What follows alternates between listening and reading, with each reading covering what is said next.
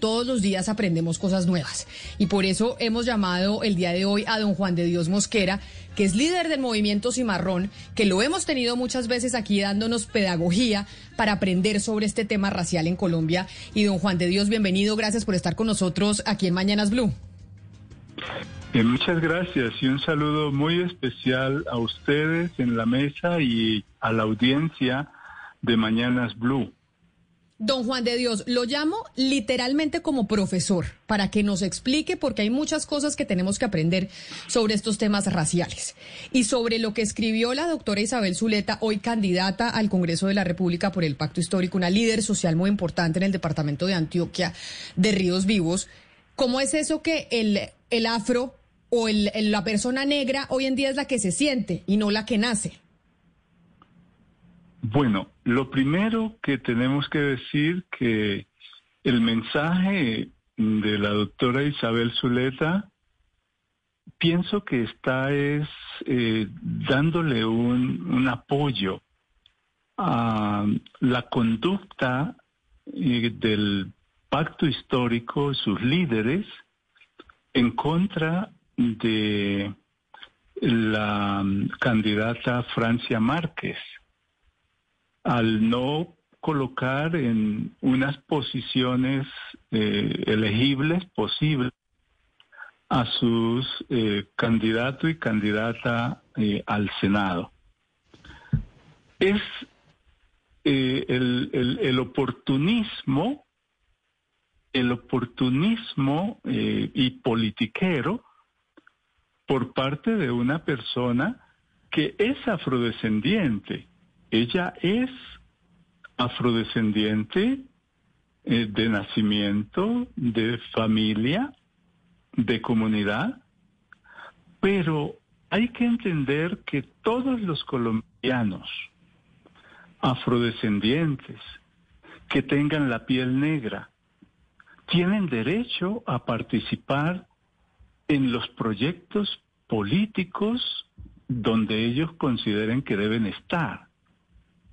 Pero toda persona afrodescendiente, por tener la piel oscura, la piel negra, no puede asumirse representante del pueblo afrocolombiano. Pero ahí déjeme entonces, yo lo interrumpo, profesor, profesor, déjeme yo ahí le hago una interrupción, porque eso es lo que yo quería aprender y como usted es uno de los referentes que tenemos acá sobre este tema, me parecía importante eh, llamarlo.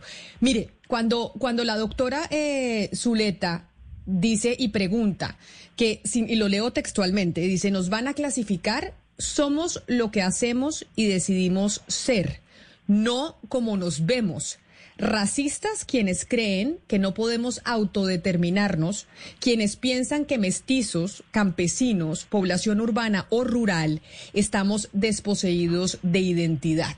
Y ahí ella habla de un importante debate, y claro que es importante porque dije yo, Voy, que alguien nos explique si entonces uno es lo que decide ser. O sea, si mañana Camila Zuluaga dice, yo me siento campesina y esa es la historia que yo quiero representar. Eso es válido y es válido decir, yo me siento eh, heredera de las comunidades afro mañana si eso es lo que yo decido ser. Eh, no es correcto. Ella es afrodescendiente, de piel clara además, pero eso no le da en absoluto ninguna autoridad para autoproclamarse representante política del pueblo afrocolombiano. A un pueblo lo representan sus organizaciones sociales fuertes y sus partidos políticos. Y el pueblo afrocolombiano en este momento no tiene organizaciones sociales fuertes, poderosas, ni tiene partidos políticos. Entonces, no podría cualquier persona, por el hecho de que tenga la piel azulada, por el hecho de ser afrodescendiente, no puede irse proclamando en la calle que representa o que es la cuota del pueblo afrocolombiano. Profesor, yo quisiera saber, digamos, no es la primera persona que yo conozco que eh, tiene una piel eh, no negra y se proclama. No, afrodescendiente de piel afrodescendiente. y hay afrodescendientes de piel negra como yo, o de piel azulada como era mi padre. Pero profesor, por ejemplo, yo le digo, yo, yo me hice un examen, por ejemplo, el otro día de ADN y me salió un porcentaje, que yo tengo unos ancestros, un porcentaje eh, de piel negra, pero pues yo no tengo la, no, piel, de piel negra no puede ser. Un porcentaje de genas, de genoma o de genes eh, eh, africanos. Perfecto. Que todos los colombianos de aquí que somos resultado de estos largos 500 años de construcción del pueblo colombiano, somos la síntesis de tres grandes genomas y orígenes culturales, la africanidad, la indigenidad y la eh, europeidad representada mayoritariamente por los españoles.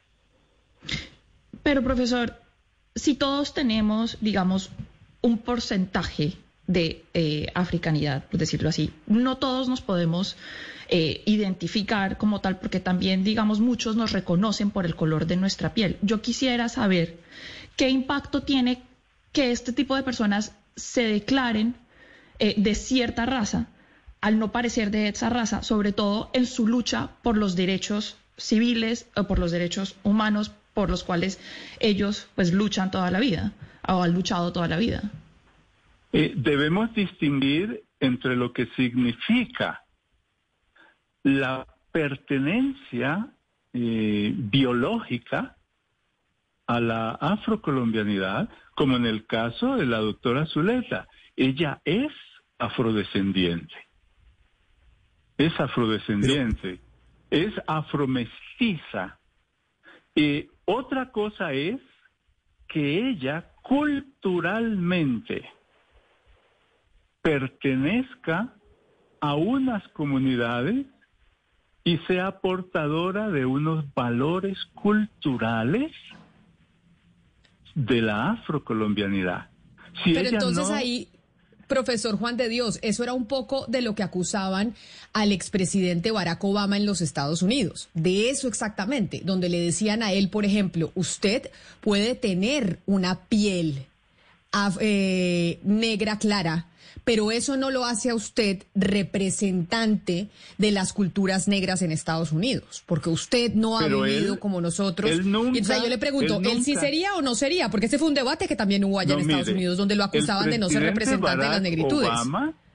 el presidente Barack Obama, él es afrodescendiente, de piel negra, pero él nunca se asumió representante del pueblo afroestadounidense, nunca. Al contrario, él siempre planteó la lucha por los discriminados, por los pobres y e, incluía dentro de eso, es, esas categorías al pueblo afroestadounidense. Pero, pero, él nunca se proclamó eh, la visión de país, la visión de ciudadanía que él tenía de los Estados Unidos, le impedía eh, racializar su proyecto político. Pero profesor Juan de Dios, mire, en el caso colombiano, uno aprendió desde que estaba en la primaria que somos un país mestizo. O sea, somos el producto de la mezcla de, pues, de tres razas, básicamente. Entonces, y que eso es una cuestión básicamente genética, ¿no? Es, el sambo es sambo, el, el, el, el indio es indio, el, mulato es mulato y demás. Pero ¿por qué una persona que no tiene fenotípicamente las características blancas, raciales blancas, se puede definir como afrodescendiente? ¿Cómo es posible eso? Miren, lo primero que tenemos que hacer es eliminar los conceptos coloniales, racistas, que inventó el europeo en América. El concepto blanco, el concepto negro, el concepto indio y todas las demás categorías, o eran mulato, sambo, eh, primerón, segundón, tercerón, eh, moreno, prieto, todas esas categorías coloniales son categorías eh, racistas, sobrenombre, impuestos por el europeo a los ancestros africanos esclavizados, a los ancestros indígenas, y se autoproclamó el blanco, que significaba el humano y el poder. Y los otros significaban los esclavos y salvajes, no humanos. Negro significó la negación de la condición humana de la persona africana de piel negra. Negro no significó persona de piel negra. Fue un concepto político y una categoría económica, una mercancía, una cosa, una fuerza de trabajo que inventó el europeo durante la colonia esclavista.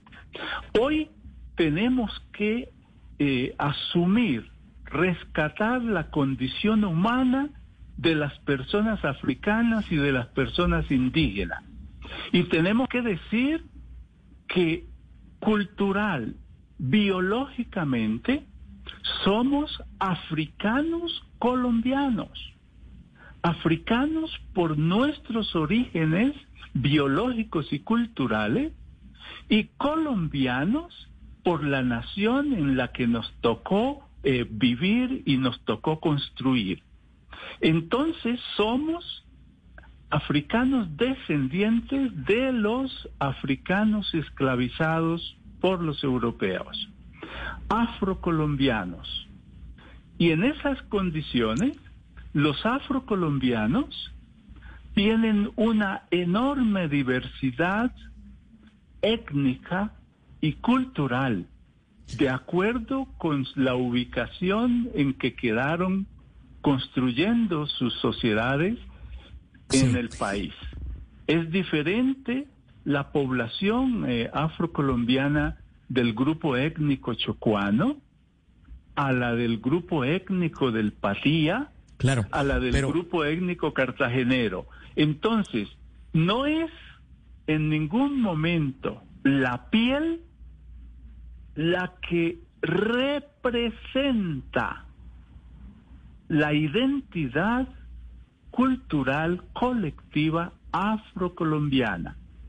Pero, profesor, la a, propósito. como pueblo.